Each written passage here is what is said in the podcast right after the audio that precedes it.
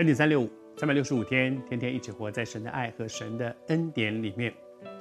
耶稣在最后的晚餐，在逾越节的宴席里面，耶稣为门徒洗脚。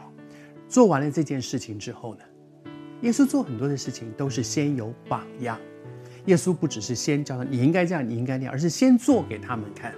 好像耶稣教门徒祷告是为什么？因为门徒看到他在祷告，他的榜样。然后门徒说：“哎，那那那你教我们怎么祷告？”显然门徒觉得我们不会祷告，但是耶稣先做，先做，先有一个榜样，然后才教。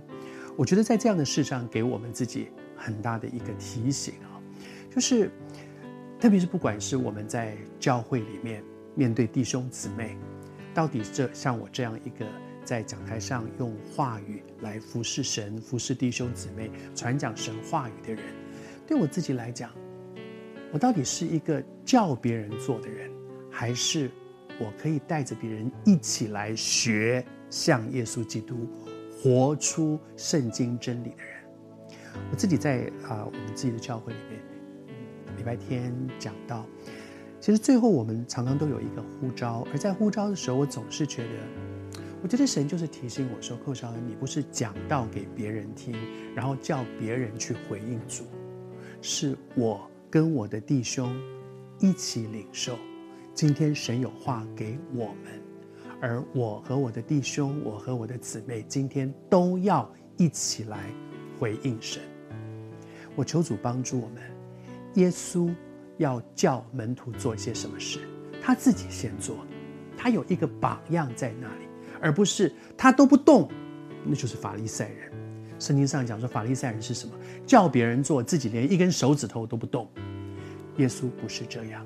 我也求主提醒我们。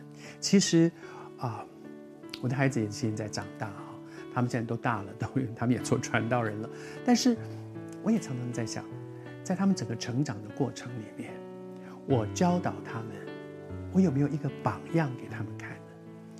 常常侍奉里面很累很累，就回家的时候，其实我我有时候就躺在那地方就不动，然后就放空自己。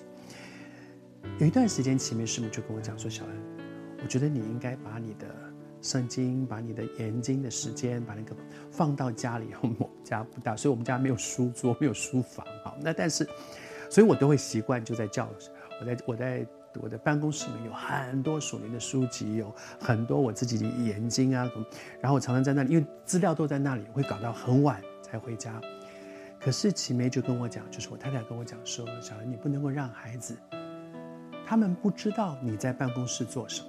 你说你在办公室花很多时间读圣经、祷告，但是他们没有看到，他们看到的是爸爸回到家就躺在沙发上，就躺着，因为我太累了，我们累得不得了，身体又不好。我后来真的就改变。